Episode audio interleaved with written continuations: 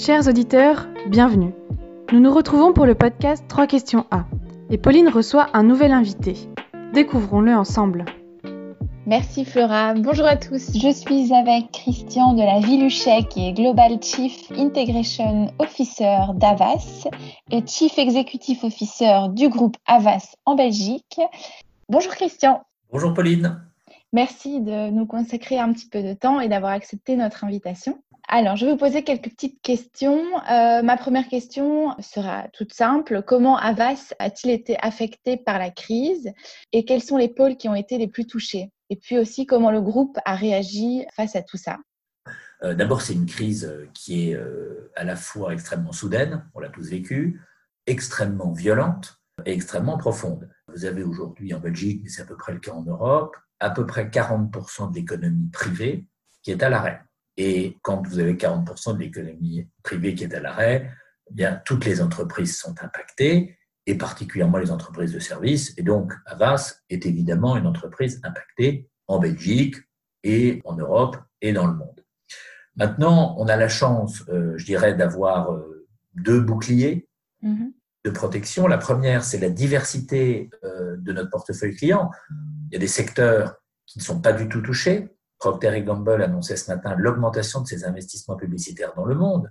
L'alimentaire n'est pas touché, la grande distribution alimentaire n'est pas touchée, les banques, les services téléphoniques ne sont pas touchés. A contrario, vous avez tout le commerce non alimentaire, vous avez l'automobile, vous avez le luxe qui sont très touchés. Donc, je dirais qu'on est protégé, premièrement, par la diversité de notre portefeuille client et deuxièmement, par la diversité de nos métiers. On parle toujours de la publicité, mais en fait, la publicité traditionnelle représente 20% de nos revenus.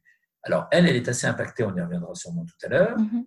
Euh, en revanche, des métiers comme le consulting ou des métiers comme le CRM, la gestion vraiment personnalisée de la relation avec le client, ou plus généralement le digital et l'e-commerce, sont des métiers qui ne sont pas du tout impactés, voire qui sont impactés positivement.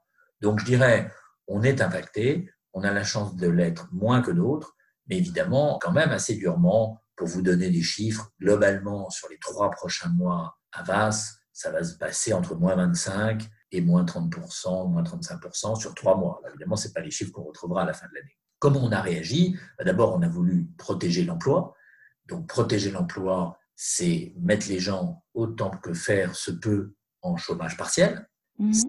Protéger santé des gens, donc c'est les mettre en home working instantanément et avant même les décisions du gouvernement belge. Et puis, c'est protéger nos clients.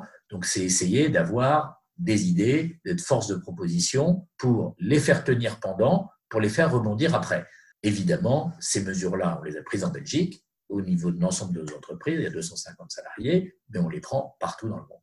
Comme vous en aviez euh, touché un mot, donc comment se porte le secteur de la publicité aujourd'hui? Quelle a été la réaction des marques avec lesquelles vous travaillez? Comment se porte le secteur publicitaire? Effectivement, je vous l'ai dit, euh, très différemment selon les métiers. Si vous prenez ce qu'on appelle on va dire euh, vulgairement la pub qu'on regarde à la télé, qu'on écoute à la radio, qu'on voit dans la rue. Alors là, effectivement, c'est assez violent. Il y a une situation paradoxale sur la télévision. On n'a jamais autant regardé la télévision qu'en ce moment. Les audiences sont en augmentation partout en Europe de 20 à 40 de temps et de pénétration. Et on n'a jamais fait aussi peu de publicité à la télévision. L'affichage, il y a tellement plus de pubs que les afficheurs font des publicités euh, gratuites pour lutter contre le coronavirus. Et la radio, qui est par essence un métier de trafic et de mobilité, puisqu'on l'écoute dans la voiture, est un peu en panne sèche. Et puis de l'autre côté, jamais les annonceurs n'ont eu autant envie de faire du digital, jamais les annonceurs n'ont eu autant envie d'imaginer des circuits e-commerce.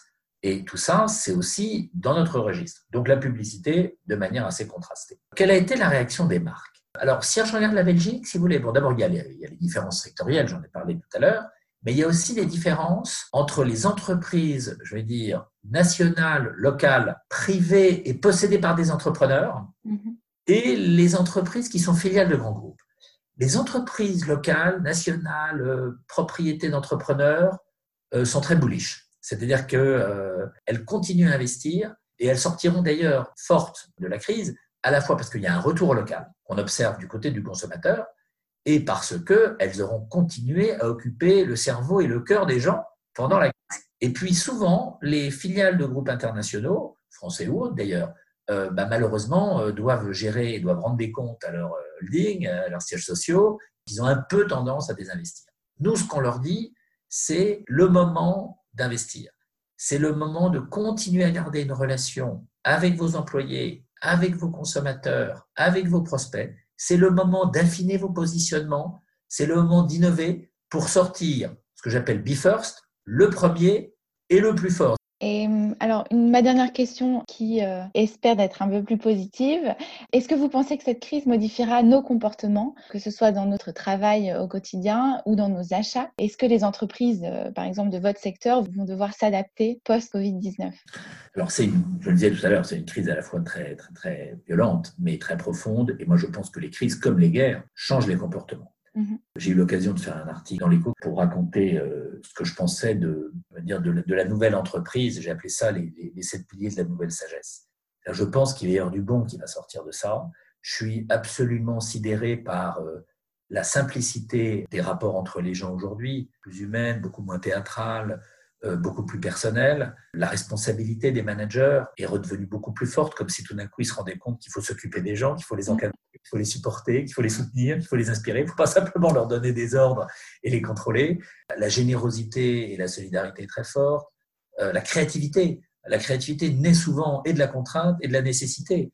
Euh, et là, c'est incroyable. L'agilité ces réunions qu'on a tous euh, par, téléphone et par Zoom sont fatigantes et en même temps, elles sont concentrées sur l'essentiel. On passe d'un sujet à l'autre, il y a peu de temps perdu. J'ai parlé aussi d'écologie, c'est-à-dire que ça fait quand même deux mois qu'on ne roule plus, on va plus au restaurant, on n'est plus mobile, euh, on dépense moins de consommables, etc. etc.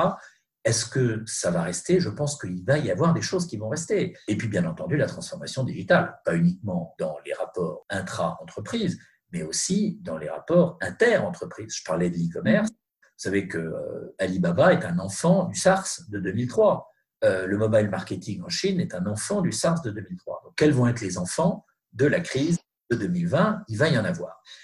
Est-ce que ça va changer? Donc, je pense vraiment l'entreprise, en réalité, notion assez. L'entreprise physique est une notion assez récente, hein, à quelques siècles à l'échelle de l'humanité, c'est pas grand-chose. Et donc peut-être que l'entreprise va se réinventer. Est-ce que les comportements vont changer? On fait actuellement une étude euh, qui s'appelle la consommation euh, et l'image des enseignes à l'étude du confinement, qu'on fait en France, qu'on fait en Belgique, qu'on fait en Italie, qu'on fait en Espagne, donc dans les pays fortement touchés par le coronavirus. On voit évidemment aujourd'hui des changements drastiques.